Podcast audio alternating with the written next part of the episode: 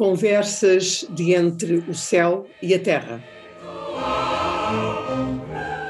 Mais além do horizonte. Com o nosso convidado de hoje, o professor Joaquim Fernandes. Joaquim Fernandes é professor na Universidade Fernando Pessoa, no Porto, é cofundador do Centro Transdisciplinar de Estudos da Consciência e co-editor da revista Consciências. É licenciado em História e mestre em História Moderna e doutorou-se com uma tese muito inovadora sobre o tema O imaginário extraterrestre na cultura portuguesa do fim da modernidade até meados do século XIX. Interessa-se essencialmente pela antropologia religiosa comparada, com destaque para os fenómenos da religiosidade popular e da espiritualidade, bem como da evolução dos modelos científicos, basicamente o debate entre ciência e religião. Tem mais de duas dezenas de livros publicados e é também coordenador internacional do Marian Project, que estuda as dimensões culturais e científicas dos fenómenos religiosos e aparicionais, como o de Fátima. Foi também co-argumentista da minissérie A Noite do Fim do Mundo, para a RTP1, e autor do documentário O Cometa da República, para a RTP2.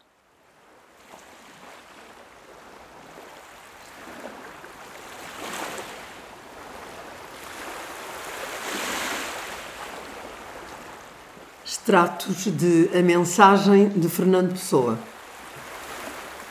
Outros haverão de ter o que houvermos de perder. Outros poderão achar o que no nosso encontrar foi achado ou não achado, segundo o destino dado. Mas o que a deles não toca é a magia que evoca o longe e faz deles história. E por isso a sua glória é justa auréola dada por uma luz emprestada. Que costa é que as ondas contam e se não pode encontrar por mais naus que haja no mar? O que é que as ondas encontram e nunca se vê surgindo? Este som do mar praiar, onde é que está existindo? Deus quer, o homem sonha, a obra nasce. Deus quis que a terra fosse toda una, que o mar unisse, já não se separasse. Sagrou-te e foste desvendando a espuma, e a orla branca foi de ilha em continente. Clareou correndo até ao fim do mundo e viu-se a terra inteira de repente surgir, redonda, do azul profundo. Quem te sagrou, criou-te português. Do mar e nós em ti nos deu sinal. Cumpriu-se o mar e o império se desfez. Senhor, falta cumprir-se Portugal.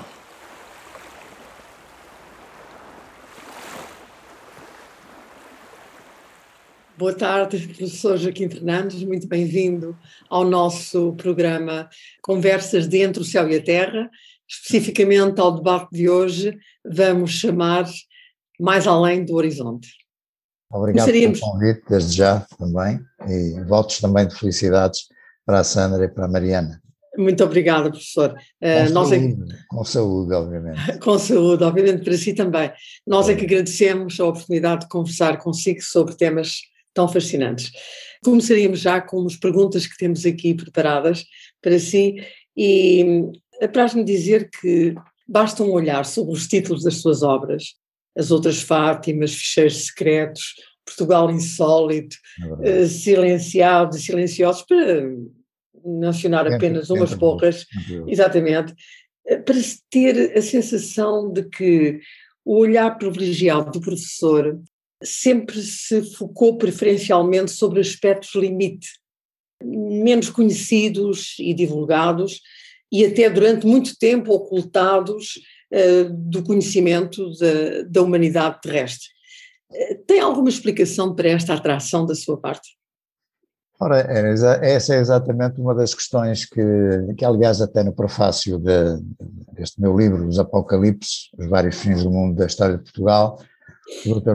Miguel Real, que faz o prefácio da obra, eh, sugere que o caminho, de facto, por, por áreas que têm a ver com um certo recalcamento, digamos, de, de aspectos da nossa história. Recalcamento no sentido, enfim, da experiência coletiva, de áreas de experiência, enfim, de gerações a fio, eh, enfim, que vão, obviamente, experimentando e, protagonizando eh, uma diversidade de ideias, de projetos e, e, também, obviamente, de sensações e de situações limite que vão acontecendo regularmente, como é o caso desta pandemia e de outras situações que geraram preocupação, geraram naturalmente sensações de, de impotência, não sejam situações identificadas com eventuais fins do mundo, eh, que começam por eh, ameaças planetárias, desde os asteroides aos cometas, aos eclipses, não é?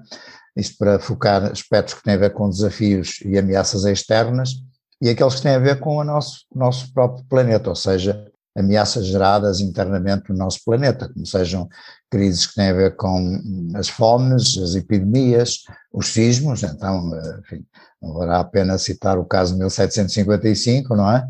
E 1909, que são duas crises eh, sísmicas eh, extremamente importantes no nosso país, e que de facto eh, provocaram sensações de impotência e de medo absoluto, onde aí naturalmente parece-me que terá entrado aquilo que antes se designava como o cérebro reptiliano, ou pelo menos a componente mais instintiva do nosso cérebro, que no fundo tem a ver com o cérebro instintivo, aquele que tem a ver com a sobrevivência, tem a ver com a reprodução, portanto tem a ver com a manutenção da espécie. Portanto é esse cérebro que funciona nas situações limite de crise e, e, no caso particular desta nossa pandemia, que ainda está aí, é? acaba por ser também uh, disputado por essa sensação de uma certa impotência. Aliás, como diria até um dos grandes autores do, da ficção de terror, do horror norte-americano, o Lovecraft, não é?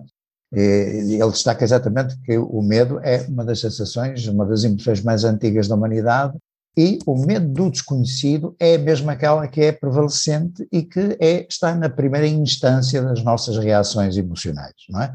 Portanto, no fundo, tudo aquilo que, que eu tenho compendiado, digamos assim, no elenco de alguns títulos que uh, a Mariana acabou de, de, de, enfim, de, apontar, tem a ver exatamente com uma franja de experiências e de história, que não é a história económica, não é a história social nem política, uh, nem ideológica, mas que tem a ver muito com a história subterrânea do, do nosso inconsciente coletivo e, sobretudo, dos nossos medos, das nossas perplexidades e das nossas reações instintivas.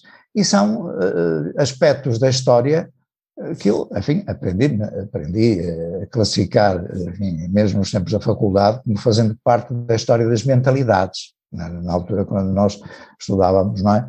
nos nossos cursos de História, nós tínhamos uma, uma cadeira que era a História das Mentalidades, História das Mentalidades da Idade Média, parte da, da, da modernidade, até as mentalidades contemporâneas. Hoje, enfim, eh, as mentalidades foram substituídas por atitudes mentais, o que vai dar mais ou menos ao mesmo. Pronto, de todo modo, é essa história hum, menos, hum, menos conhecida, menos menos confessada, digamos assim. Eu diria que é a história do indizível e do invisível, que são esses os dois grandes argumentos que eu vou usando para justificar a, minha investigação. Portanto, no fundo, é, tento fazer aquilo que muitos outros não, não têm feito, e, e, obviamente não pretendendo eh, ser o protagonista único destas abordagens, eh, tem sido minha preocupação descortinar uma série de reflexões eh, que tem a ver no conjunto com essa história subterrânea, essa história indizível, indizível e invisível que caracteriza muitas instâncias do nosso percurso histórico enquanto povo e enquanto sociedade. Pois, é evidente que eh, para uma obra como a sua tem que haver uma vocação genuína uh, e um compromisso de vida. Uh, no fundo, a, a, pergunta que eu lhe queria fazer é: notou desde sempre, desde a sua juventude, uma propensão para o insólito, para o não conhecido, uh, para aquilo que as instâncias oficiais não divulgavam entre as pessoas? Sim, é verdade que o interesse por estas áreas do chamado insólito, ou se quisermos, do maravilhoso, do prodigioso, da história, uh, começou naturalmente com leituras guia, uh, enfim, na adolescência, na passagem enfim, para uma, uma consciência mais nítida daquilo que ia ocorrendo, e de facto eh, as fontes da historiografia francesa, autores franceses e alguns autores anglo-saxónicos, como o Dr. Jacques Vallée, enfim, aquele movimento do realismo fantástico que, que nasceu em França. Portanto, há de facto aí uma geração de autores que impregnou, digamos assim, o, o, os inícios do meu interesse sobre estas, estas temáticas. E à medida que, depois da faculdade, fui caminhando num sentido mais introspectivo, de, enfim, vamos tentar saber o que é que eu posso fazer, não é? Neste caso, pelo meu país, para descortinar, para levantar um bocadinho o véu destas áreas menos estudadas, menos analisadas, se quisermos até, mesmo em termos de alguma posição uh, mais, mais ortodoxa, não é? De alguma resistência, mesmo no seio da, da, da, nossa, da nossa academia, uh, áreas que, são, que seriam consideradas menos dignas de, de estudo ou menos dignas de, de, interesse, não é? Bem sabemos. Como digo, como digo, como de facto eu via, sempre vi muita gente dedicada e sobretudo por influência, obviamente, de uma historiografia, uh, sobretudo de matriz, de matriz francesa, uma das grandes orientações de Fernand Braudel e do estruturalismo, etc., etc., portanto, uh, que era vocacionada para das grandes estruturas mais à superfície, não é? E não perdia tanto tempo com introspeções mais subterrâneas, mais ao nível das profundidades mentais, não é? No fundo, a partir dessa juventude e dessa consciencialização e, e influências, obviamente, de alguns autores, eh, Jacques Vergier, uh, Dr. Jacques Vallée, o caso uh, francês, francês norte-americano, que acabou por depois ir para os Estados Unidos, onde ele foi, onde ele fez toda a carreira, e portanto são, são luminares que acabaram por ter uma influência decisiva, que depois, enfim, se foi concretizando em algumas oportunidades que tive, comecei, começando por analisar as temáticas das aparições de Fátima, das aparições marianas, que são, digamos, uma, uma concretização uh, absoluta do, do que é o espírito profundo e, e, dos seus arcaísmos da nossa religiosidade popular, não é? A religiosidade popular, uh, sobretudo, muito, muito apontada ao feminino, mas que tem avatares, não é? Que, uh, obviamente, antecedem a ideia e a própria imagética da Virgem Maria, Nossa Senhora enquanto Mãe de Jesus, não é? Portanto, é, é nessas obras que, inclusive nessas outras Fátimas que também acabaram por sair agora, eh, que eu tentei eh, ir um bocadinho mais longe, é? em perceber que fontes antigas, arcaicas, abasteceram ou abastecem essa nossa devoção mariana no transcurso das épocas e dos tempos e os reflexos que ainda hoje tem na piedade popular e, enfim, em todo o sentido da peregrinação que se faz hoje aos santuários marianos, sobretudo Fátima, eh, enfim, para além de outra meia dúzia de locais que estão instituídos e estão aprovados pela Igreja Católica, não é? Muito bem. Deduzimos, portanto, que uh, é sua crença uh, que trazer estas vivências, conhecimentos, uh, muito tempo ocultados ao conhecimento coletivo, podem contribuir de uma forma uh, importante para a expansão da consciência humana tão necessária, porque uh, é através do conhecimento uh, nos seus vários, nos seus várias componentes que essa evolução se faz, não é? Claro, eu já agora queria enfim, suscitar aqui uma pequena sentença que eu aprendi já há muito tempo e que tenho, no fundo, eh, com ela baseado as minhas indagações e as minhas perplexidades em termos da, da historiografia que vou tentando produzir, não é? ou esse refazer de história que vou tentando, vou tentando enfim, eh, produzir ao longo destas, destas praticamente quatro décadas de, de atividade, que é uma, uma frase muito, muito significativa e penso que se casa bem com esta minha preocupação num grande filósofo ainda, enfim, caracterizadamente contemporâneo, que é o Martin Heidegger, não é? Dizia uhum. que prefiro caminhar no estranho do que permanecer no óbvio. Portanto, eu penso que esta, esta frase, no fundo, penso que não é, define muito bem e auto, auto me define, se quiser, me auto-caracteriza, uh, digamos, o sentido e a projeção que eu tento, uh, tento tentado fazer nas minhas indagações e nas, nas minhas buscas. Uh, em questão realmente a, no que diz respeito à, à consciência, a consciência global, no fundo, aliás, é uma, das, é uma das justificações que nos levou a organizar aqui na, na, no seio da Universidade de Fernando Pessoa o STEC, o Centro Transdisciplinar de Estudos da Consciência, onde, onde eu estou, enfim, também como historiador, não é? Mas obviamente a questão da consciência, eh, num plano, enfim, da descrição e de indagação histórica, no percurso dos seus vários momentos, desde a, desde a história mais antiga até a história dos nossos dias, saber o que é que isso tem a ver com as nossas uh, indagações e as nossas interrogações perante a realidade que, que nos cerca, não é? Uh, desde, desde, desde as vias religiosas mais, uh, mais consagradas e mais clássicas, até outras fórmulas que irrompem pelo grande mundo do paranormal, das situações anómalas, não é? como hoje enfim, se, se, se, diz, e que no fundo eh, tentam, tentam produzir, se quisermos, um território de, de novos instrumentos de forma mais holística, não segmentando, não é? não setorizando em demasia as, hum, todo um leque, obviamente, de disciplinas, não só das ciências ciências humanas e sociais, mas também agora algumas que têm a ver com a, a, dimensão física, sobretudo a física quântica, a mecânica quântica mais propriamente, não é?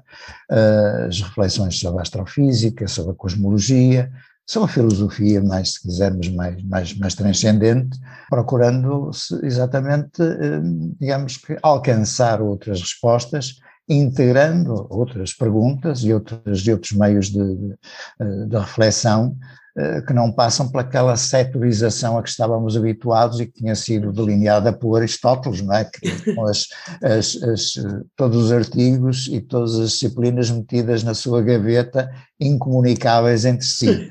Portanto, eu acho que, eh, naturalmente com a nossa grande vénia Aristóteles, pela, pela reflexão que produziu no seu tempo, mas eh, creio que, enfim, é um modelo que está ultrapassado, não é? Que está ultrapassado por aquilo que se tem visto e que tem pronunciado nas várias frentes da investigação mais contemporânea, que atravessa exatamente os domínios da religião, da espiritualidade, eh, dos grandes mitos, das cosmologias, eh, cruzando exatamente com uh, instrumentos que hoje tentam uh, analisar o infinitamente pequeno e ao mesmo tempo o infinitamente grande. Portanto, entre o macro e o micro, nós temos aqui realmente fronteiras completamente novas que se intercruzam e se interpelam umas às outras e compõem, de facto, uma imagem a que a nossa consciência hoje tem que dar respostas que não podia dar há 20 ou 30 ou 40 anos atrás e muito menos há um ou dois séculos, não é? Esse é o grande desafio e o que é fascinante nos tempos que vivemos. Se bem que, aliás, uma ressalva do ponto de vista da, da, história do pensamento, obviamente houve momentos, inclusive no Renascimento, é, em que surgiram várias tentativas de de projeção de uma leitura holística, estou-me a lembrar, enfim, das perspectivas neoplatónicas, não é? Que tentaram exatamente esse tipo de resposta que nós hoje estamos a procurar, eh, enfim, mesmo no seio das, das, das academias mais, mais independentes, digamos assim, mais, eh, mais desafiadoras, tentar de novo recorrer, que é essa leitura multidisciplinar e transdisciplinar, não é? Que no fundo essas leituras eh, do Renascimento tentavam já, de certo modo, uh, introduzir, mas depois não foi possível avançar, pois, com a modernidade, enfim, com o cartesianismo e, portanto, todas essas novas etapas, digamos que taparam, ocultaram decisivamente essas, essas capacidades de projeção para além das disciplinas per si, não é? Exatamente, mas o estado a que, a que o mundo chegou hoje uh, e o vazio, o esvaziamento de ideais e, de, e a robotização da humanidade, tudo isso está de novo a, a clamar por uma intervenção deste tipo, não é? E para dar força a essa visão. É verdade, e é curioso que muitas dessas perspectivas que a Mariana acabou de elencar eh, estão, estão bem presentes, estiveram bem presentes há cerca de um século esta parte, naquele grupo de pensadores que uh, se traduziram, enfim, nessa, nessa dimensão global da filosofia portuguesa, é? Uhum. Desde Sampaio Bruno até, enfim, um Agostinho da Silva, que é mais conhecido dos nossos contemporâneos, pelas suas pois. conversas vadias e todos estes, uh, estes colóquios interessantíssimos e completamente fora da caixa, como se diz. não é? É, mas, de facto, é um núcleo de pensadores eh, que eh, conseguiu trazer de novo à superfície é? um conjunto de reflexões sobre a nossa evolução, eh, a nossa constituição, as várias camadas de que é feita a consciência de um povo que é faz Portugal hoje, mas que é exatamente composto de arcaísmos diversos, eh, com mitologias diversas, que depois é, foi projetado ao longo dos tempos, enfim, desde o famoso encoberto, desde os sebastianismos, os messianismos dessa época, que era o nosso sebastianismo, obviamente, mas que, eh, digamos, preocuparam meio dúzia de autores, onde de facto estão nomes como Leonardo Coimbra, por exemplo, uhum. Sampaio Bruno, que é um grande pensador que ainda está por descobrir e por estudar em profundidade, pelo menos para as grandes massas de eventuais discípulos, não é? E, portanto, que aliás eu tenho estado a reler agora as suas histórias, a, a sua desafiadora nova teoria da antiguidade, onde ele coloca os celtas na América do Norte, enfim, uma série de de desafios absolutamente impensáveis e que hoje causam ainda grande escândalo, não é? Sobretudo claro. quando, eu, quando eu coloquei uh, na mesa e, e, em forma de livro ficcionado a mim, a o meu Cavaleiro da Ilha do Corvo, não é? enfim, caíram, eh, enfim, espadas e, e, montanhas de fogo e de lava por cima de mim, porque eu pus, pus em questão e duvidei da prioridade dos, dos portugueses na descoberta das, das Ilhas Atlânticas. Não é? Quando é o próprio infante Dom Henrique, citado pelo grande Damião de Góis, não é coisa pouca, é um Damião de Góis que que cita palavras do, do Infante para justificar a empresa, a empresa dos descobrimentos, dizendo ele que o Infante apostava em redescobrir vias antigas, então esquecidas na memória dos homens. Lá está. Navegáveis, lá está. O que é que é preciso dizer? É? Havia de facto um conhecimento que outros, antes de nós, tinham de facto navegado pelo Atlântico, quiçá tinham atravessado o Atlântico e chegado à costa do outro lado, não é? ao, ao ocidente extremo, extremo não extremo, mas ao ocidente mais próximo. Pois, claro.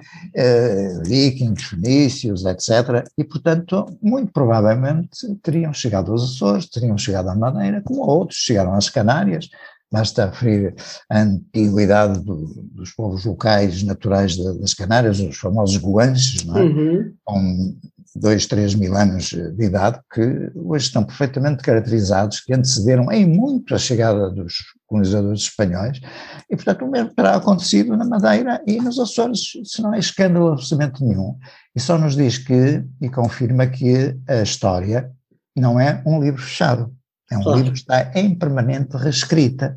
Bem, só quem for eh, absolutamente, enfim, circunscrito por, uma, por, uma, por um capacete de ferro, não é? E que não deixa entrar absolutamente mais nada, é que é capaz de duvidar que as coisas estão absolutamente escritas definitivo para omnia secula seculorum, não é? Portanto, todo é... o conhecimento está em aberto, todo o conhecimento está em aberto, não é verdade? Claro, isto é uma dialética que continua, continua ativa e que levará a novas interrogações, a novas dúvidas e a novas certezas temporárias. Absolutamente, certezas absolutamente. temporárias. Olhar também a questão de Fátima, mexer na questão de Fátima, também mexe bastante com estes poderes instituídos e nós ficámos aqui curiosas uh, como é que tem sido desenterrar estas versões. Já percebemos que pela academia há este, esta reação de escândalo, uh, imagino que em relação a outras coisas também. Não, de Fátima foi mais incómoda ao nível da, enfim, da igreja, da sua estrutura, não propriamente até da estrutura do topo, mas a estrutura mais intermédia, não é? Sobretudo, enfim, os padres e a classe sacerdotal mais intermédia, mais rural, se quisermos, é? Eh, que ficou, de facto, bastante incomodada com o levantamento de novas questões que estão nos documentos. Não temos culpa dos documentos falarem mais do que aquilo que era conhecido, não é? E lá está, nós, pelo menos, tentamos reescrever alguma coisa eh, que tinha estado oculta durante muitos anos desde o momento, enfim, a partir de 1930, quando uh, Fátima foi consagrada como lugar digno de culto, etc., pela, enfim, pela, pela, Igreja Portuguesa, depois com a aprovação naturalmente da Igreja de Roma, e que se julgava que, que estaria indubitavelmente definida como uma aparição física de uma, uma senhora, uma entidade feminina que é naturalmente eh, identificada com a mãe de Jesus Cristo, com dois mil anos de idade, sua presença física com dois mil anos de idade, não é? lugar chamado Cova da Iria, mais propriamente conhecida como Fátima hoje, não é? e que essa interpretação, eh, enfim, estaria definida, estabelecida, sem contestação alguma. Na altura em que foi possível, eu, minha saudosa amiga e colega, doutora Fina da Armada, indagarmos e abrirmos essa fortaleza que, que era de facto o arquivo do, do Santuário de Fátima, onde estão depositados os interrogatórios, os inquéritos originais, não só o inquérito feito pelo padre Manuel Marques, o Parque de Fátima, de uma maneira muito equilibrada, inclusive, diga-se passagem, que nada tem a ver com os interrogatórios do Cónigo Formigão eh, entre 1917 e 1923, mas de facto os arquivos originais de Fátima propiciaram leituras e elementos decisivos para reconstruirmos de alguma maneira uma nova visão dos factos.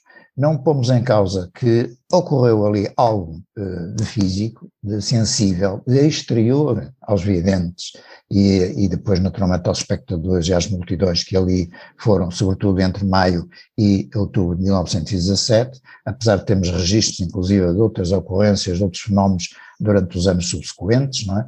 Eh, que validam, no fundo, uma série de observações que continuam, enfim, no nosso mundo contemporâneo a ser caracterizados, não, obviamente, na órbita do, da perspectiva ou da leitura religiosa mariana ou outra, mas eh, uma leitura mais profana, laica, não é? que tem a ver com os objetos voadores não identificados e, portanto, todo esse universo mais tecnológico, não é?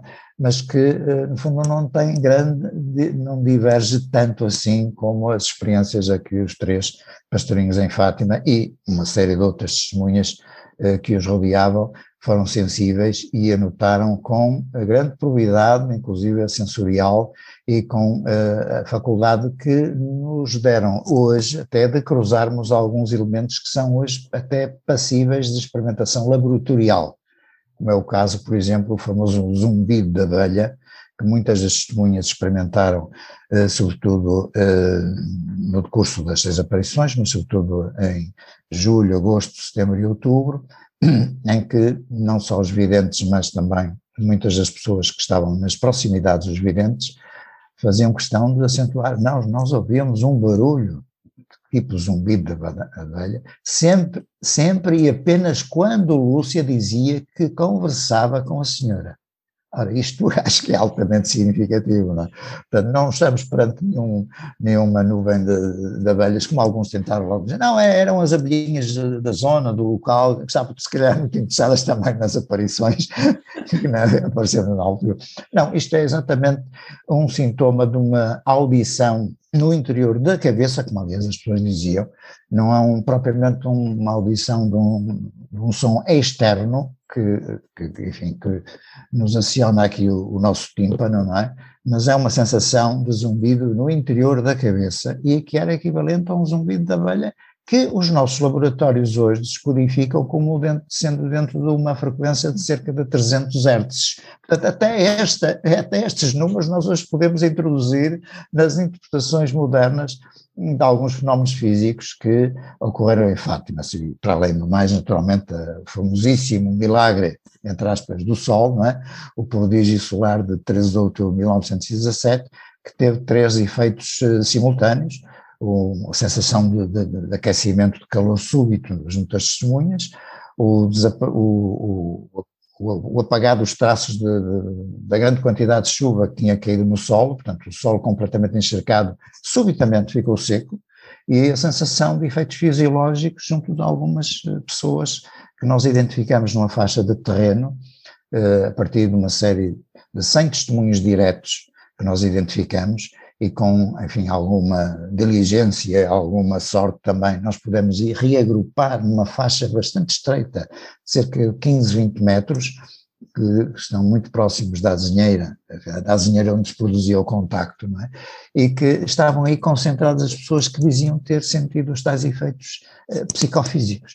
Portanto, temos aqui um conjunto, de facto, de relações que não podem ser desprezadas, nem podem ser tidas como devaneios isolados, porque, no fundo, todas elas isoladamente, porque nós, repare, são testemunhos que não se conheciam em si, que foram recuperados de testemunhos da época, isolados, de documentos isolados, e que todos eles convergiram para a construção, digamos, de um cenário uh, teórico que, onde foi possível, inclusive, uh, descodificar esse tipo da, da, frequência do zumbido, das sensações do, do, aquecimento, que poderão corresponder a um tipo de energia tipo microondas, por exemplo, secagem súbita do terreno, nós temos os nossos, os nossos microondas nas nossas cozinhas, não é?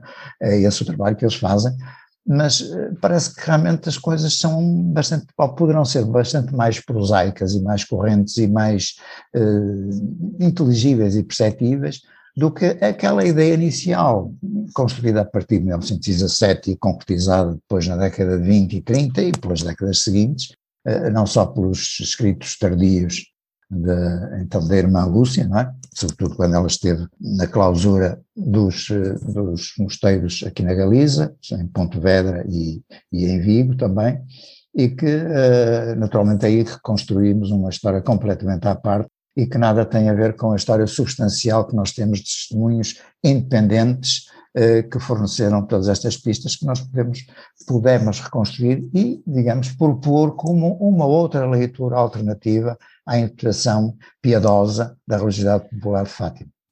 É, professor. Um... Isso é uma história muito, muito vaga, muito vaga, digamos, e muito concisa para não sei quantas centenas de páginas que nós escrevemos sobre isso.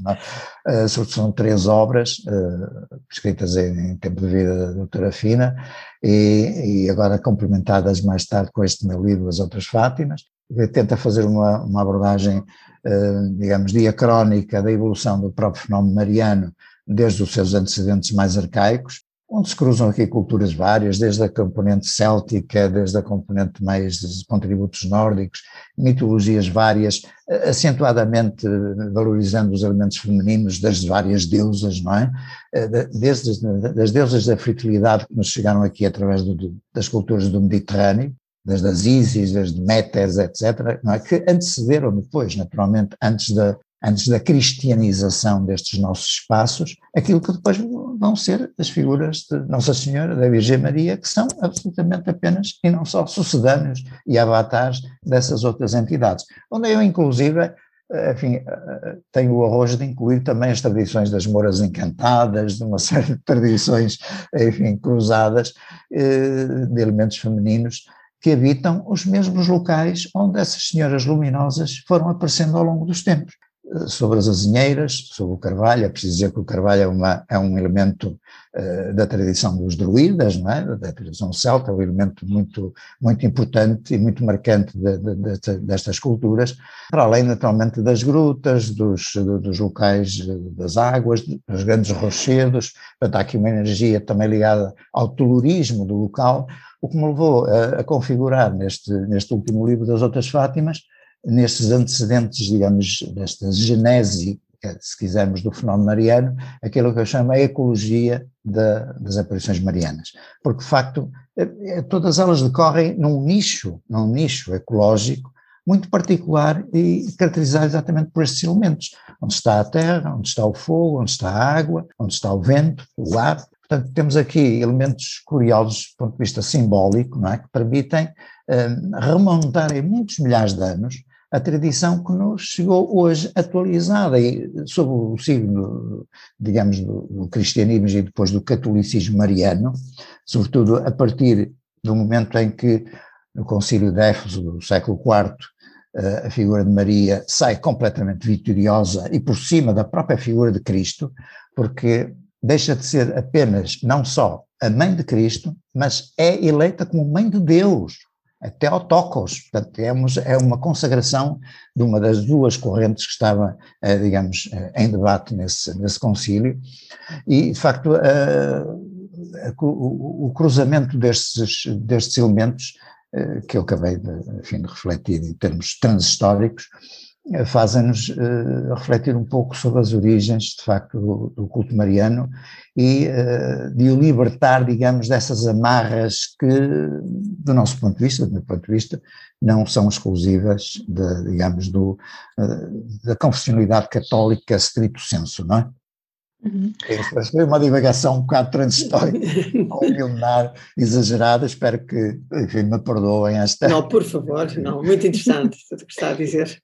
E precisamente esta perspectiva transdisciplinar que o professor vai buscar, hoje em dia nós estamos a falar muito e está-se a perceber muito a importância de conseguir comunicar ciência. É? neste momento, com a pandemia, isso torna-se muito, muito importante, com toda a informação, desinformação. Mas uh, com que critérios é que é feita esta comunicação de ciência? E até que ponto há espaço uh, para, e se consegue fazer com sucesso, a comunicação de uma ciência que tem estas características que o professor está a trazer para aqui. Portanto, esta transdisciplinaridade, este desafio ao conhecido, este rever a história, o que é que lhe parece? Ora bem, é há aqui um mundo de questões que se desafia a colocar, não são assim de uma fácil resposta, ou pelo menos imediata resposta, mas de todo modo, ah, pela experiência que nós estamos a viver ainda, é? ah, eu penso que aqui o papel da autoridade e o papel decisivo na, na, na, comunicação e na aceitação da informação que eh, deve ser a não é? De, daqueles que comunicam eh, pistas fundamentais, não só do ponto de vista teórico que está por trás, enfim, da questão das vacinas, da questão da eficácia das vacinas, do que é que elas são feitas, como é que são feitas, os seus eventuais efeitos secundários, colaterais, etc. Mas também na prevenção, é? na prevenção que temos assistido, enfim, nestes, nestes meses já longos que, vamos vivendo desde, desde março do ano passado, é que as pessoas têm que estar sujeitas. Deve-se, de facto, eh, fazer autoridade e justificar essa autoridade. Isso faz-se realmente com nomes respeitáveis, eh, nomes prestigiados eh, da academia, mas também é aquilo que hoje se, se designa pelos influenciers, não é? Pela gente que pode ter algum, alguma predominância junto das, das populações, o seu exemplo, não é? Pela sua, pela sua experiência de vida também. Naturalmente que estamos longe de, de discutir um aspecto que seja unânime, o unanimismo aqui também não é boa conselheira, não é? Temos aqui realmente franjas de discordância, mesmo na comunidade científica, perante o, núcleo essencial eh, da pandemia, dos seus efeitos, as suas causas, etc. Eh, eu dou por mim que nós estamos, de facto, num momento de, de, de, de confirmação das, das mazelas que as alterações climáticas eh, estão a produzir já há algumas décadas esta parte. A natureza está a reagir por si e está a produzir e está a libertar, digamos assim, organismos, organismos vivos, têm todo o direito, naturalmente, a viver tal como nós, é? e, e estarão cá, se calhar, depois de nós desaparecermos. Que, tendo em conta esta perspectiva uh, genética das manifestações de vida neste planeta, porventura, se não aparecer nenhum apocalipse antes do apocalipse final, mais ou menos projetado daqui a 5 mil, mil, milhões de anos, com a morte do Sol, não é? quando ela se vai transformar numa anã vermelha e vai absorver os planetas interiores, pelo menos até a órbita de Marte, nós poderemos eventualmente ser surpreendidos por, enfim, algum asteroide, que já há cerca de 70 milhões de anos esteve na causa do desaparecimento do, dos dinossauros, no Jurássico, não é? O famoso Jurássico, tão popular agora em termos cinematográficos, mas que, hum, no fundo, acaba por hum, nos hum, suscetibilizar mais para a nossa fatal dependência, a nossa limitação perante coisas tão pequeninas e invisíveis, não é? Como é exatamente o coronavírus e, os, e as famílias aparentadas uh, dos vírus que nos vão uh, atormentando mais ou menos ciclicamente. Portanto, aqui a questão da aceitação da ciência, eu penso que é uh, sobretudo isso, a competência, a autoridade e a partilha de exemplos e, e, e, digamos, combatermos pedagogicamente aquilo que é, ao lado da pandemia, uma verdadeira infodemia que é preciso uh, analisar e é preciso construir passo a passo.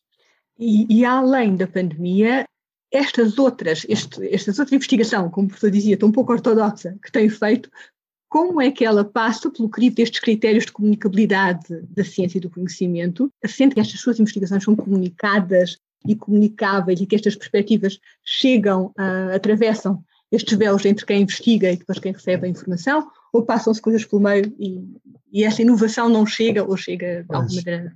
Aí há algumas barreiras que são subjetivas e partem do próprio receptor, se quiser. Eu, como emissor, justifico da melhor maneira com bons exemplos, inclusive nacionais e estrangeiros, nacionais poucos, é? mas estrangeiros alguns, me tenho socorrido e vou citando nos meus livros, não é? porque no fundo trabalhamos também um bocadinho em rede, não é? e com rede, não é? E, e, que, no fundo, são perfeitamente perceptíveis e plausíveis e justificadas. Inclusive, quando foi, já agora é, é um apontamento histórico, portanto, tem a ver com a justificação, inclusive, da minha tese de doutoramento, que na altura levantou alguma celeuma, por de facto ser também desafiadora. Eu tratei da história do imaginário extraterrestre na cultura eh, portuguesa entre a modernidade e meados do século XIX foi perfeitamente justificado, até por um conjunto, enfim, de recomendações, de cartas que eu recebi de colegas do estrangeiro, de académicos uh, reputados, que no fundo, enfim, foram produzindo alguma, algum reforço de posições na, na, na, minha argumentação, não é? E isso depois foi, óbvio, foi bem acolhido, eh, não só pelo meu orientador, mas depois pelo próprio júri, obviamente teve que ser, não é? E a partir de nada altura também não há, não há retorno possível, não é? Ou se vai para a frente, ou se fica exatamente, não é, naquele ponto. Mas eh, não, não é facto, como, como sugere Sandra, de facto não é, não é muito fácil para depois o público em geral, eh, os receptores desta informação, eh, nós temos a percepção que isto é um caminho aberto e, e, sem escolhos e esta informação é perfeitamente acolhida e aplaudida entusiasticamente. Não é verdade, não é? De facto, há algumas, embora se calhar em, em reduzido número, mais, mais em reduzido número daquilo que eu esperava inicialmente, mesmo inclusive após o lançamento dos nossos desafios sobre Fátima, é? Uh, mesmo em relação a outros aspectos mais, mais contemporâneos dos meus últimos livros, a História Prodigiosa de Portugal, ou Portugal, uma História de Prodígios, etc., os, os Fecheiros Secretos à Portuguesa. Portanto, são uh, temas que vão paulatinamente ganhando espaço com algum esforço convicção, não é? junto de novas camadas, e sobretudo das camadas mais jovens. E é, é forçoso reconhecer que, também por força de algum de alguma movimentação temática nas redes sociais, da organização de grupos específicos que hoje estão a voltar-se de novo para as questões da cosmologia, da astrofísica, as questões eh, que estão hoje potencialmente, que são levantadas pelas novas missões projetadas e que estão em curso ao planeta Marte, por exemplo. Portanto, há todo um conjunto de iniciativas para além do nosso planeta, digamos assim, de realidades além trans-terra, é? ou pós-terra, se quisermos, que estão hoje a levantar questões interessantes, a formar grupos de opinião e de debate e, e digamos que colóquios interessantes entre camadas da população eh, bastante significativas, que ultrapassam a mera dimensão académica e universitária, que é também interessante. Mas isso, como eu digo, tem que ser acautelado, tem que ser vigiado, vigiado no sentido, obviamente, policial, mas acautelado no sentido da, da, da aferição da veracidade das informações. Isso é fundamental, porque sabemos muito bem que enfim, as redes sociais são um veículo disseminador de pandemias de desinformação, não é? Coisas completamente loucas, desde terra plana, não é? Enfim, aqui as idas à Lua nunca aconteceram, enfim, um conjunto de disparates, não é? Que, que nem os deuses nos salvam, como diria o grande poeta Schiller, nem os deuses nos salvam desses disparates, não é? é. Portanto, eh, é precisamente cautela, mas como digo, simultaneamente há uma adesão interessante e relativamente crescente em muitos setores, eh, enfim, da nossa sociedade, eh, que estão hoje a regressar a este debate reflexivo e in progress, como se diz, não é? Portanto, isso é muito bom sinal, dentro, obviamente, dentro daquelas cautelas que eu acabei de assinalar. Verificar as fontes, conferir duas, três vezes, enfim, cruzar as fontes mais, mais vezes que seja possível, confirmar de facto a veracidade e a genuinidade de, de, das informações e depois ver eh, até que ponto aquelas realmente são eh, plausíveis, são, são factíveis, não é? Muito bem. Professor, costuma dizer-se que a história se repete, mas a humanidade que a vive não está, feliz ou infelizmente, sempre no mesmo estado de consciência coletiva. É uh, no espírito do seu livro Apocalipse, eu gostava de lhe fazer a seguinte pergunta. Vivemos sob pandemia desde princípios de 2020 e já elaborou sobre o assunto há pouco. Acha que eh, esta vivência agora que está a ser eh, experienciada de uma forma global está também a criar eh, um novo, uma nova síndrome de fim do mundo? Sim, em certa medida repete os, as apreciações e as reações que, noutras situações similares, não só de epidemias, mas também de, de ameaças de colisão planetária de cometas, a questão, por exemplo, do cometa de 1910, o Halley, é muito uhum. significativo e instrutivo e dá-nos exatamente uma visão das lições que foram ou não colhidas uh, na época e que podem ser transplantadas e repetidas hoje nos nossos dias. E eu acabei de, de, de conferir exatamente com essa, com essa revisão do, dos temas que eu descrevo no meu livro, dos Apocalipses, os fins do mundo, desde o início da nossa história. Aliás, a, minha cronologia dos Apocalipses vai inclusive até ao Portugal romano, vai até o século III a.C., com algumas situações que tiveram a ver com sismos. Há um grande sismo aqui no norte da península no século III ou IV a.C. Depois há vários episódios relacionados com o eclipse do Sol que causaram terrores absolutos, não é? e puseram as pessoas todas a fugir para as igrejas e a confessar-se e para encomendar as suas almas. Há situações que se repetiram sistematicamente não é? ao longo de tantos episódios que eu, que eu descrevo, desde de facto as, os eclipses uh, na Idade Média, as pestes, a famosa peste negra que atravessou a Europa no século, no século XIV, não é? que o nosso episódio aqui em Lisboa, o cerco de Lisboa pelas tropas de Dom João de Castela ao nosso Dom João, não é? O nosso Dom João I é, é paradigmático, acabando exatamente por eh, beneficiar os sitiados e castigar os sitiantes, porque as tropas do, do, do, rei, do rei de Castela teve que levantar o cerco porque a mulher do rei empestada, não é? E aí o que é que surgiu? A reação foi imediata. A peste castigo castigou o invasor, castigou aquele que nos ameaçava, mas sendo, no fundo, o mesmo Deus de ambos os povos, de ambas as, ambos os lados da barricada, não é? Porque, no fundo, era de Castela e o mesmo Deus de Portugal, da, da época do século XIV. Portanto, é curioso como é que o fator, o fator religião aqui foi, naturalmente, desde logo, aqui invocado como sendo, estando Deus do nosso lado e castigando o lado do, do adversário. Portanto, temos aqui, eh, em primeira instância, sempre um fator muito ligado à religião. Eh, o fator medo, como há pouco, há pouco destaquei em particular, é obsessivo. O medo do desconhecido sempre um fator novo a acrescentar àqueles que foram depois descodificados e conhecidos através da investigação, obviamente, mas quando este vírus se atravessa no nosso caminho, ele surge sempre como uma, uma novidade, uma novidade que não se compreendeu, que não se compreendia, não se compreende, enfim, ainda em boa medida, e que constituiu desde logo uma ameaça, uma ameaça à nossa sobrevivência, uma ameaça à nossa, eh, enfim, aos nossos dias, onde seria mais um desenho de um possível fim do mundo, nessa perspectiva de ser algo que nós não controlamos, não controlávamos, e tal como o, o cometa de 1910, o Halley, que foi depois preconizado como cometa da República, porque ele é que aparece em abril, maio, e a República é em outubro do ano seguinte, não é?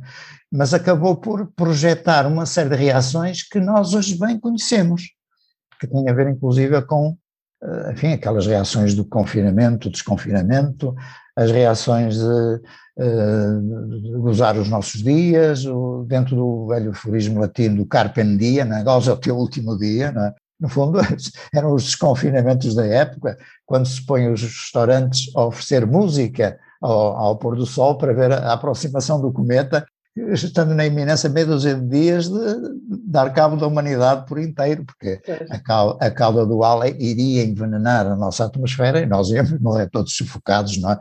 com os gases eh, absolutamente betíficos. E, portanto, um, essas reações de confinamento, desconfinamento, produziram situações ambivalentes que estão hoje bem presentes na nossa experiência do, do coronavírus. Vimos, eh, enfim, as reações de, eh, das multidões, enfim, nas noites, nos aglomerados, a brindar com a cerveja, exatamente como no as nossas gerações de 1910 fez, como a geração do, da aurora boreal de 1938 fez, quando no Portugal rural, Portugal interior e profundo, as mulheres correram de imediato porque o céu de Portugal ficou completamente avermelhado, não é? E pensava-se inclusive que eram explosões uh, da Guerra Civil de Espanha que, tinha, que se tinha iniciado nessa altura, mas depois verificou-se de facto que não era, os cientistas disseram, não, isto provavelmente de facto é uma, é uma aurora, que aí eh, causou alguma discussão, mesmo em termos académicos, mas de facto o céu avermelhado e em fogo, não é? cá está o elemento fogo aí, uh, tendo a primazia, uh, provocou um pânico absolutamente uh, inominável em termos, sobretudo, das mulheres. Nas mulheres nas aldeias socorreram-se dos confessionários e dos padres. E os homens o que é que fizeram? Desconfinaram, foram para as tabernas uh, eleger o deus Baco como o seu refúgio final. E, portanto, cá temos aqui uma leitura absolutamente contemporânea uh, que pode ser trazida aos nossos dias, porque assistimos nas várias latitudes do planeta a comportamentos mais divergentes e mais dicotonómicos possíveis perante a ameaça do vírus, não é? Das suas sequelas. E, portanto, um, ehm, já agora, um outro fator interessante, e aqui socorro-me do exemplo que eu também descrevo no livro, da peste bubónica, que sobretudo teve grande expressão aqui na cidade do Porto, em 1899, aliás, estudada pelo hoje conhecido e célebre Dr. Ricardo Jorge, é ele que faz a descodificação do agente patogénico, não é? Um bocadinho já mais amenizado, não era propriamente, enfim, aquele, aquele eh, agente patogénico que tinha vindo do Oriente, tinha, entretanto, passado eh, pela Europa, teria, teria sido importado numa embarcação que veio da Inglaterra, acostou aqui ao cais da, da Ribeira do Porto, e os estivadores, na sua, no seu labor, é? transportaram-no para a cidade, não é? E, portanto, aqui a zona da Fonte Taurina foi a primeira a ser infestada na cidade. Pronto, isso depois o trajeto histórico é muito complexo, mas o que deu foi que a cidade foi cercada. É uma cerca sanitária, nós hoje conhecemos o exemplo do Ovar e de outras, a cidade do Porto foi cercada por mais de 3 mil militares que impediam a saída e a entrada de pessoas, não é? Portanto, aí, simultaneamente, aqui o Porto experimentou duas ou três situações, duas ou três respostas, se quisermos, muito paralelas à dos nossos dias. O primeiro aspecto, o dilema entre a economia e a saúde. Toda a gente está farta de, é, de debater esta questão, agora já não tanto, porque já está numa fase um bocadinho mais avançada do desconfinamento, não é? E a economia está, enfim, a ressurgir, mas eh, na altura, inclusive, que está de novo a educação do Sampaio Bruno, Sampaio Bruno, grande jornalista, sobretudo grande pensador, ainda por redescobrir, na altura era o, digamos, o articulista número um de um jornal republicano chamado Voz Pública, os artigos estão disponíveis, inclusive está o jornal online para quem quiser relê-lo, e uh, o que é que sucedeu? Sampaio Bruno mostrou-se um grande defensor e, sobretudo, um grande opositor da cerca sanitária à cidade do Porto. Ele privilegiava a sobrevivência da cidade porque é uma cidade aberta ao comércio, aberta ao exterior, que vivia sobretudo das exportações, da vinda do Porto e uma série de coisas, e que uh, o cerco naturalmente punha em causa a sobrevivência da própria cidade. Portanto, cá se de novo, e naturalmente que o governo não, o governo pensava em sentido contrário, era preciso isolar o, o Porto, que era, digamos, a pústula no país nessa altura, mas felizmente não houve eh, extrapolações do fenómeno pandémico fora das, das muralhas da cidade, o que é facto é que foi o segundo cerco do Porto, não é? para além do primeiro, no tempo guerra, da guerra civil entre os dois irmãos, o Pedro e o Miguel, este foi o segundo cerco do Porto, agora motivado por razões sanitárias, eh, enfim, que levou a muita discussão e que levou inclusive à exacerbação de alguns regionalismos, aí tinha sido de facto uma vontade de Lisboa contra o Porto, aí começa os velhos novos debates, não é, eh, sobre esta questão do regionalismo, e portanto, é, mas esta, esta, esta dinâmica sobre e esta dialética da economia-saúde é uma das primeiras grandes ilações que o surto pandémico 1899 no Porto nos pode dar. Depois um segundo aspecto também surpreendente, a reação anti-vacina, que se verificou já nessa altura, porque graças aos trabalhos do, do, Dr. Ricardo Jorge foi conseguido isolar e contrapor, obviamente, um soro antipatogénico no Instituto Pasteur em Paris, que veio para a cidade e começou a ser inoculado, uma vacina antipestífera. Ora, motivou desde logo uma grande reação, e sobretudo em quem? Nas mulheres no elemento feminino da cidade. As mulheres ali da zona do bairro da Fontinha, em multidões, subiram até aqui à zona da praça do Marquês de Pombal, grandes protestos a recusar pura e simplesmente a vacina. Portanto, um movimento anti-vacina não é dos nossos dias, começa já aí com as mulheres simples do povo aqui na cidade do Porto. Enfim, portanto, dois ou três fatores que me parecem recorrentes e que me levam a supor que, de facto, nem sempre as lições da história são bem aproveitadas. Portanto, a história repete-se e às vezes como tragédia, como diria o outro, não é? Portanto, aqui, de facto, não, não aprendemos muito, mas portanto, faz parte do nosso espírito, faz parte da nossa maneira de ser. Parece que insistentemente persistimos em repetir os mesmos erros, ou sobretudo, obviamente, sem uh, insistir muito em juízos de valor definitivos, uh, insistir nos mesmos comportamentos e nas mesmas atitudes. E aí está a justificação para as tais atitudes mentais, não é? Uh, enfim, que eu tenho uh, enfim, perseguido nos meus, nos meus trabalhos. Pois, com uma vida inteira dedicada a estas obras e à investigação de todos estes fenómenos, diga-me uma coisa, uh, Sr. Professor, o que é que acha? Nesta neste vasto e misterioso cosmos onde a nossa galáxia, galáxia se insere, eh, há vida humana e vida não humana noutros lugares? Essa é a grande, última e derradeira questão que eh, se vai sempre colocar à humanidade, é? desde, obviamente, desde, inclusive os antigos gregos, Demócrito já pensava e já projetava a ideia de sistemas planetários. Depois, naturalmente, houve uma, uma reinversão desse caminho, o, o, cristianismo não, não autorizou, se quisermos, essa, essa planificação de um pensamento voltado para, para fora da Terra, e, portanto, o antropocentrismo acabou por vincar e vingar na, no pensamento europeu e no pensamento global, em termos filosóficos, em termos históricos, etc. Mas, de facto, hoje, a cosmologia, a própria astrofísica, eh, tem outro dinamismo, tem outro potencial, tem outra capacidade e outro livre-arbítrio para pensar o outro, não é? Fora das nossas possibilidades mesmo. Mais do que pensar noutras fórmulas humanas, mais ou menos inteligentes, ou se quisermos, até muito mais inteligentes mas também, quiçá, muito mais antigas do que, do que a, nossa, a nossa espécie, mais, pelo menos a nível de sapiens sapiens, não é? A própria ideia e a própria possibilidade de podermos encontrar um mínimo indício que seja de vida elementar que não tenha a ver com o planeta Terra é um salto enormíssimo, é um salto quântico enormíssimo em termos da consciência daquilo que somos e valemos no contexto global do cosmos.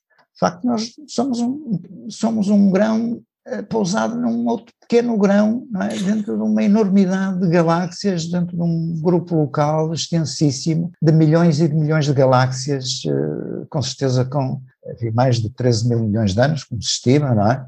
e que foram evoluindo ao longo enfim, de transcursos temporais que nós não temos capacidade, porque nós somos seres finitos e os, e os seres finitos não conseguem imaginar e definir o infinito. É? E, portanto, uh, arriscamos-nos a ficar sempre pela escassez de arrojo ao pensar a dinâmica do cosmos e a possibilidade de existência de outras consciências.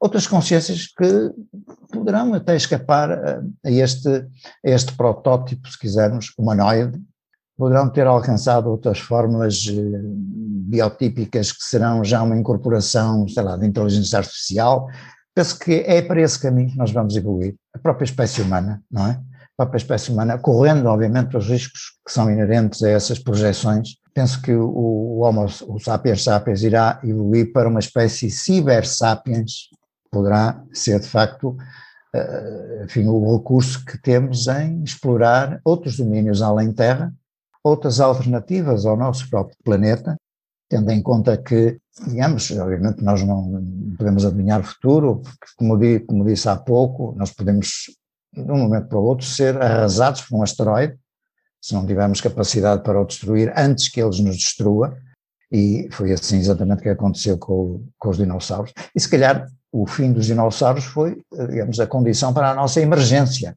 como espécie dominante porque se não houvesse, se calhar, o fim dos dinossauros, se calhar não estávamos aqui a conversar neste momento, é? é portanto, há aqui uma série de possibilidades e de, de dimensões, eh, digamos, quânticas, como hoje se pode, pode dizer, probabilidades e, e as mais diversas, que nos colocam perante desafios absolutamente de interrogação absoluta e que nos colocam eh, em fronteiras inimagináveis, porque para já nós temos que, obviamente, que é, é esse o nosso instinto de sobrevivência, porque faz parte ainda da, da nossa reação do tal cérebro primitivo, não é? Tem a ver com a nossa sobrevivência, a nossa reprodução, etc.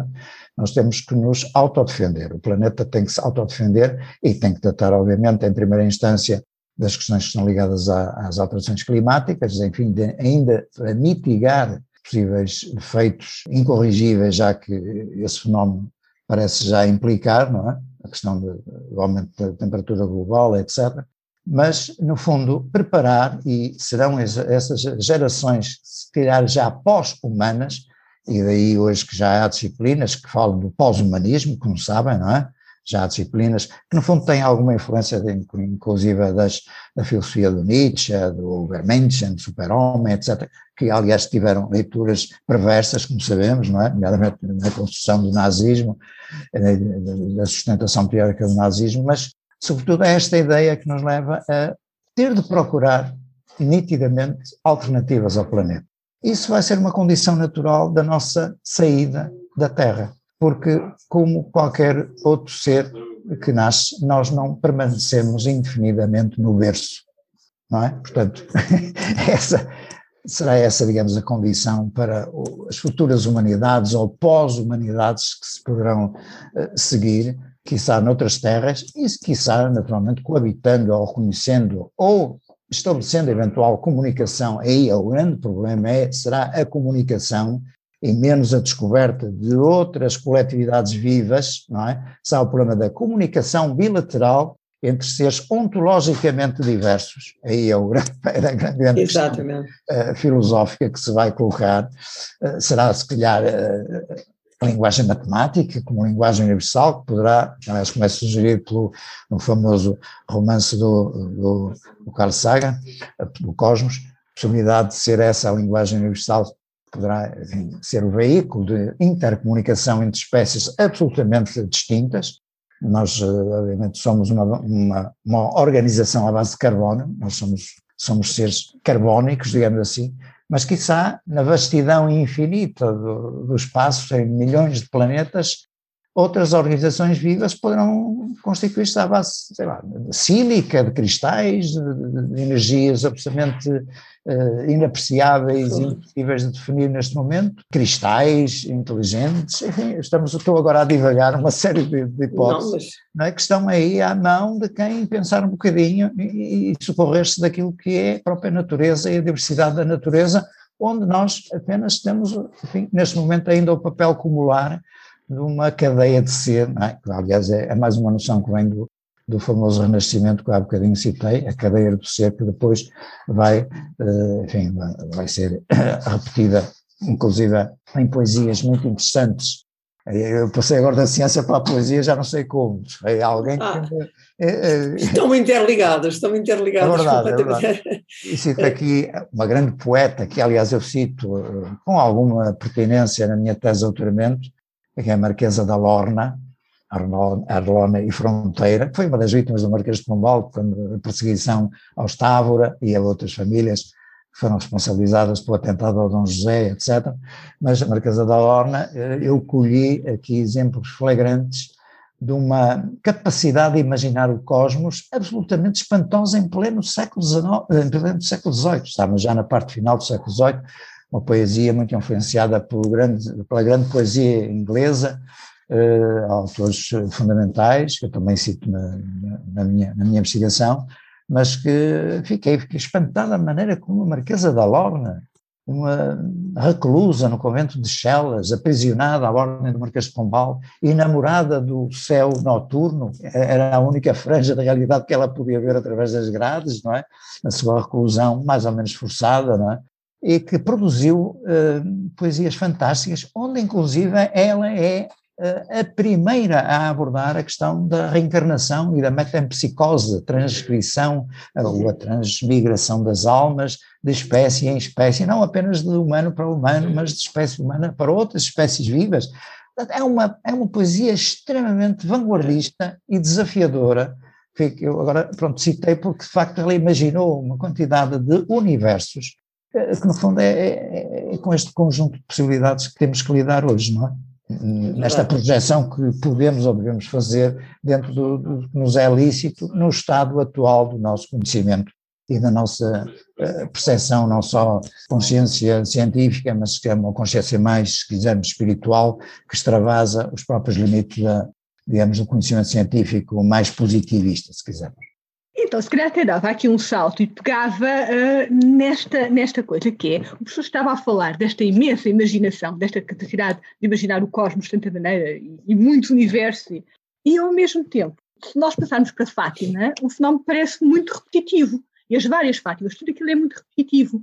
E existe esta ideia de que se calhar os OVNIs nos vão trazer qualquer coisa de novo, e nem a nível formal, nem a nível de conteúdo, parece haver assim tanta inovação. Portanto, será que quem espera que o novo venha dos OVNIs se deve desenganar? E se for assim, de onde é que virá o novo? De onde é que o novo há de nascer? Sandra agora tocou num ponto essencial que eu, aliás, desenvolvo em boa parte nas minhas conclusões, as minhas conclusões do, das outras Fátimas, que são eh, suficientemente QV desafiadoras e até se calhar violentadoras algumas das, eh, enfim, das ideias mais ou menos consolidadas na maioria dos leitores, espero que os leitores me perdoem e não levem a mal semelhante, se quisermos, arrogância intelectual não, mas é algumas, algumas das minhas propostas, mas de facto a Sandra tocou aí num ponto-chave, é que de facto nós parece que nestes cenários, tanto das aparições marianas, e do quadro mais profano e tecnológico dos objetos voadores não identificados, estamos perante cenários repetitivos, digamos, decalcados uh, de uma série para outra. E uma certa, digamos, ideia de programação, não só temporal, cronológica, como conceptual, como simbólica, que se repete de episódio para episódio sem grandes alterações digamos, no fundo, o que muda são os perceptores, são os receptores da informação. Portanto, parece-me que há aqui uma consciência, vamos pôr isto em interrogação, uma espécie de consciência, uma espécie de energia, no fundo é essa a ideia que eu coloco uh, nas minhas conclusões, porque não quero ser demasiado provocador, uh, que é exterior a nós, é exterior ao nosso psiquismo, é algo que funciona com um programa Aqui isso é até um programa informático, que está, uma espécie de matriz que esteja a repetir-se há centenas ou há milhares de anos, numa dimensão que teve a ver com o, digamos, com a intervenção no domínio religioso e que se repete hoje no território profano sob a fórmula de objetos espaciais que nós não identificamos. Portanto, passamos aqui rapidamente de um, de um corpus, se quisermos, eh, metafísico, não é? Eh, muito muito consolidado e muito particular do, do credo e da mitologia, permita-me dizer, mariana, da, da fenomenologia das aparições marianas, para um quadro tecnológico ou técnico de uh, engenhos uh, espaciais que pressupõem uma certa dinâmica física, uma certa ciência, mas que no fundo os seus orientadores, os seus mestres uh, que estarão por trás destas manifestações acabam por se repetir, não é? Uh, da mesma fórmula. Há um parece haver um conhecimento, digamos até de calendários, das nossas devoções, das nossas mitologias, dos nossos, uh, dos nossos credos, da nossa maneira de reagir, a maneira como, uh, por exemplo, o dia 13, porque é que é o dia 13, aquela hora, o meio-dia solar, portanto há aqui um quadro organizado que parece um programa informático, não é? que é aplicado exatamente nas mais diferentes situações, nos mais diferentes espaços uh, e culturas, mas obviamente dentro da, do quadro mariano é a cultura católica, porque não há aparições de Maria fora do quadro católico, uh, haverá aparições de Maomé, obviamente dentro da, do islamismo, é? e inclusive há tradições também nesse sentido. Portanto, a, a cultura de cada, de cada povo aqui determina a identificação e a personificação do, de quem aparece, ou de como é uh, definida a aparição. Portanto, é perfeitamente racional e perceptível, portanto, não estou a dizer nenhuma heresia, é exatamente aquilo que os documentos nos indicam, não é? E que dentro deste, de um quadro comparado de fenomenologia que eu tenho procurado elencar e, no fundo, acabo por fazê-lo nas outras Fátimas também, eh, me permito supor. Portanto, que a ideia é que há aqui uma, um conhecimento exaustivo né, dos nossos comportamentos, das nossas tradições, da nossa história, é? da nossa maneira de ser, e os interlocutores, interlocutores escolhidos são sempre pessoas, são sempre jovens, são sempre pessoas no quadro da, da infância, da adolescência, digamos, da, da, daquela fase de nomeadamente das, das raparigas pré-nubentes. Portanto, há aqui um quadro muito curioso, não é? Que permite, se calhar, adivinhar que há aqui um potencial que essas, essas inteligências externas a quem provocam contacto já percebeu ou percebeu de há muito que podem tabular conversação. Elas não vão entabular conversação com pessoas de 80 ou 90 anos completamente, digamos, feitas na sua, nas suas convicções e nas suas cabeças. Ou seja, aqui é, são receptores, especialmente juvenis, abertos nos seus campos cognoscentes, cognitivos, de aprendizagem inclusive ao sonho, aos mundos oníricos, aquilo que eu defino neste, neste livro como o, os mundos de Alice, parece que são contíguos é? nestas experiências e que no fundo parece que coabitam aqui conosco e que no fundo dão razão não é? àquelas, àquelas extrapolações eh, que são do domínio da, das dimensões das várias dimensões da nossa realidade, que hoje é estudado pelos físicos, físicos uh, do corpo, não é? Não são sonhadores nem, nem, pessoas completamente loucas nem delirantes, são físicos uh, conceptuais que estudam hoje, a nível da realidade microfísica, a existência de outras dimensões para além da nossa realidade tridimensional, onde nós acrescentamos o fator tempo, que é a quarta dimensão, não é? Portanto, enfim, a, a fonte que eu sugiro sempre em pleno âmbito do provisório e da cautela que temos que ter nestes, nestes novos constructos, não é? Como hoje se diz, eh, eu permito-me supor que de facto há uma agência externa à inteligência humana que nos conhece desde há milhares de anos, que nos vai acompanhando e, vai, e nos vai insinuando na consciência para, se calhar, nos ir apontando caminhos da nossa própria autolibertação e autodeterminação. Enfim, é o que eu posso deixar assim pendurado no ar. Enfim, espero que não cause grande perplexidade. Não, de modo nenhum, mas de modo nenhum, de modo nenhum, de modo nenhum. Só para concluirmos, então, eh, professor Joaquim Fernandes, o título Portugal, uma história de prodígios, é uma das suas fascinantes obras.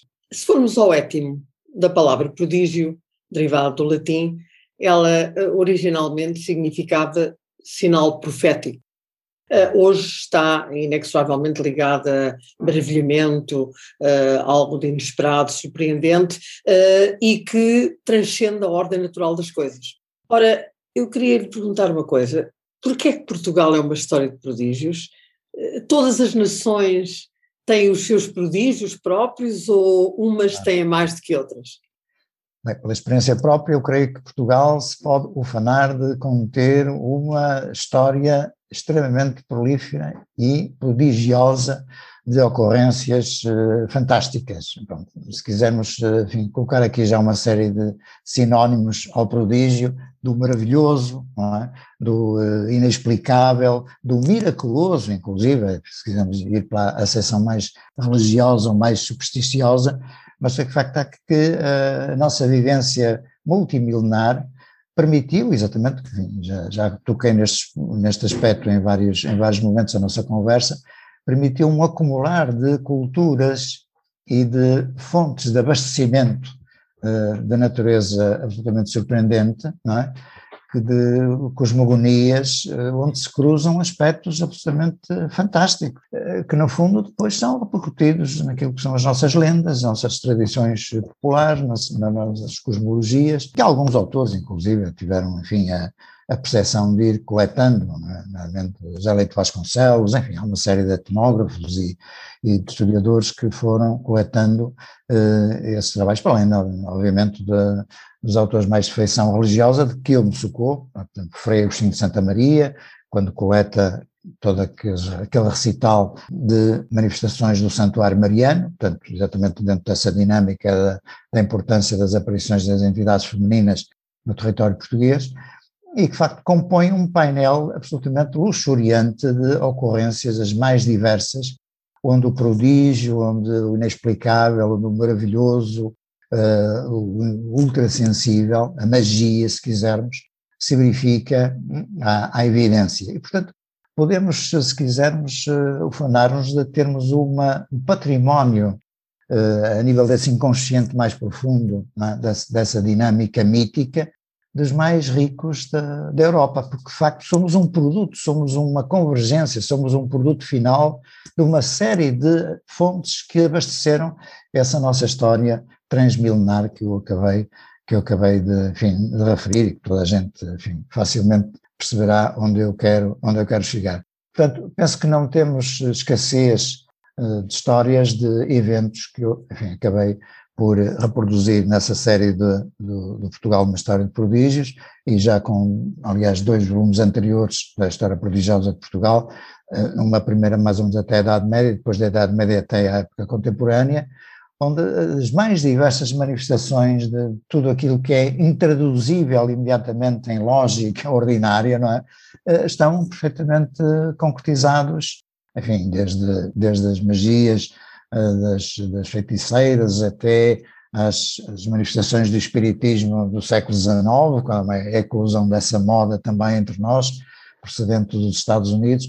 Portanto, uma atualização quase dia a dia, ou, ou, ou de século a século, de tudo aquilo que ia ocorrendo também de outras manifestações noutras latitudes do planeta. Portanto, nada disto é também propriedade nossa, exclusiva, como digo, fomos um bocadinho onde se fundem uma série de tradições absolutamente originais e que deram origem àquilo que é hoje a nossa forma mentis, como digo, como se pode dizer, a nossa forma mental, de pensar, somos de facto um, um povo, aliás, Fernando Pessoa já, já nos dizia isso, somos um, um povo onde, onde sobrepomos a emoção à inteligência, não é? Sobretudo essa, essa faceta que somos realmente muito sensíveis a esses aspectos do que é obscuro, do que é enigmático, e nem sempre a nossa razão uh, tem a prioridade na, digamos, na observação, digamos, mais lógica da, das situações.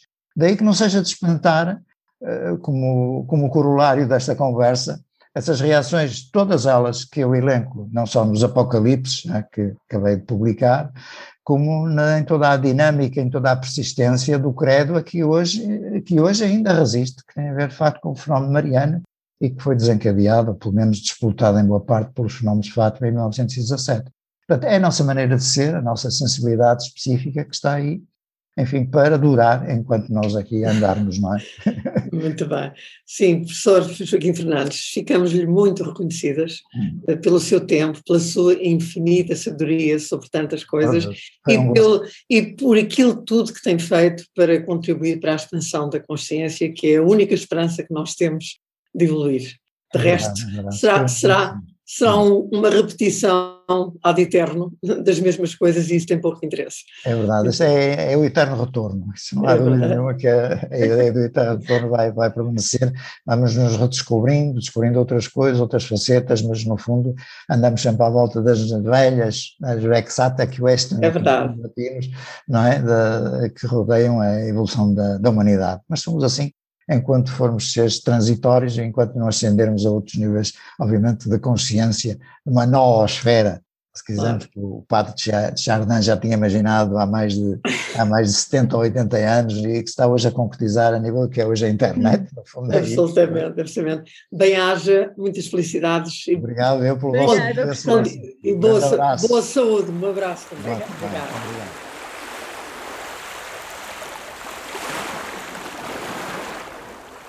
Lusitânia Querida, um poema de Dona Leonor de Almeida Portugal, Lencastre e Lorena, conhecida como Marquesa de Alorna.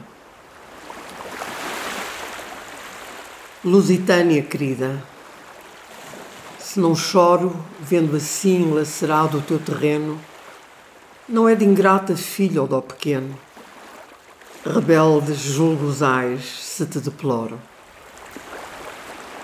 Admiro de teus danos o decoro. Bebeu Sócrates firme seu veneno.